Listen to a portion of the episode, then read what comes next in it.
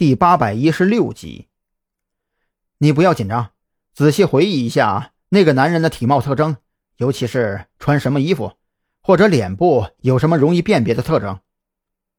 张扬见妹子面色紧张，说话都变得结结巴巴了，当即将态度缓和了下来。那男的岁数不大，应该应该有三十多岁吧。他总是低着头，我没有看清楚具体的长相。嗯，他身高大概比我高一头左右，穿着一件蓝色的软壳冲锋衣。收银妹子仔细回忆了一番，将那男人的大概模样描述了出来。临了，还指着一边的手提箱开口说道：“哦啊，对了，他买的就是这一款银灰色的手提箱，而且我没有记错的话。”他出了店，应该是直接朝着向下的手扶电梯去了。张扬从店铺出来之后，站在楼梯口向三楼张望，寻找身高一米七五左右、身穿蓝色软壳冲锋衣的男人。没等他看上几眼，手机就响了起来，打电话的是一个陌生的号码。是张警官吗？林队让我们到了，和你联系。我们现在就在商厦的入口处。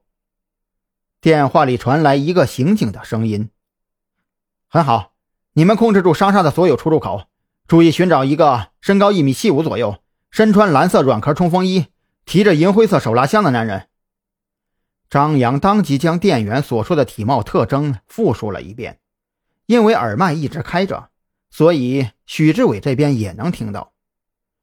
蓝色软壳冲锋衣，银灰色手提箱。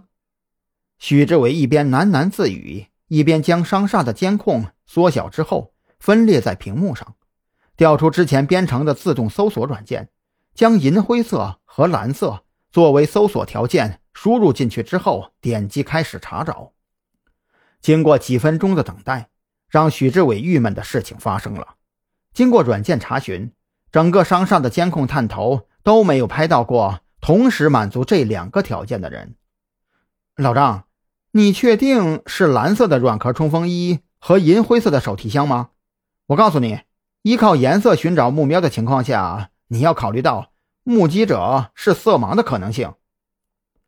许志伟有些纳闷起来，他的查找软件虽然页面非常粗糙，可是经过调教之后，通过衣服颜色来查找视频内嫌疑人的准确度非常高，总不可能是那个人出了店面之后就换了衣服吧？色盲？不。张扬听到许志伟的疑问，脱口就想说：“不可能。”按照他的想法，那妹子能够准确的说出手提箱的颜色，怎么可能是色盲呢？可就在他这话还没有说完的时候，却是忽然看到一个穿着蓝色长裙的女孩从那家箱包店的门口走过，当即想到了什么，快步走回那家箱包店，指着刚走过去的那个女孩问收银的妹子。她穿的长裙是什么颜色？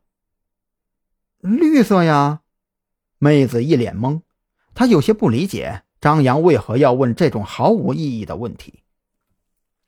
我尼玛！张扬恨不得打自己一个耳光。这妹子还真是个色盲，而且她还是个蓝绿色盲。都注意了，目击者是个蓝绿色盲，目标是身穿绿色软壳冲锋衣、拉着银灰色手提箱的男人。张扬急忙在耳麦里将这个情况通知了下去。我就说嘛！徐志伟当即长吁了一口，迅速修改了自己的查找条件。很快，软件就锁定了一个疑似目标。放大监控视频之后，那人可不就是穿着绿色软壳的冲锋衣，拉着一个看起来挺重的银灰色的手提箱吗？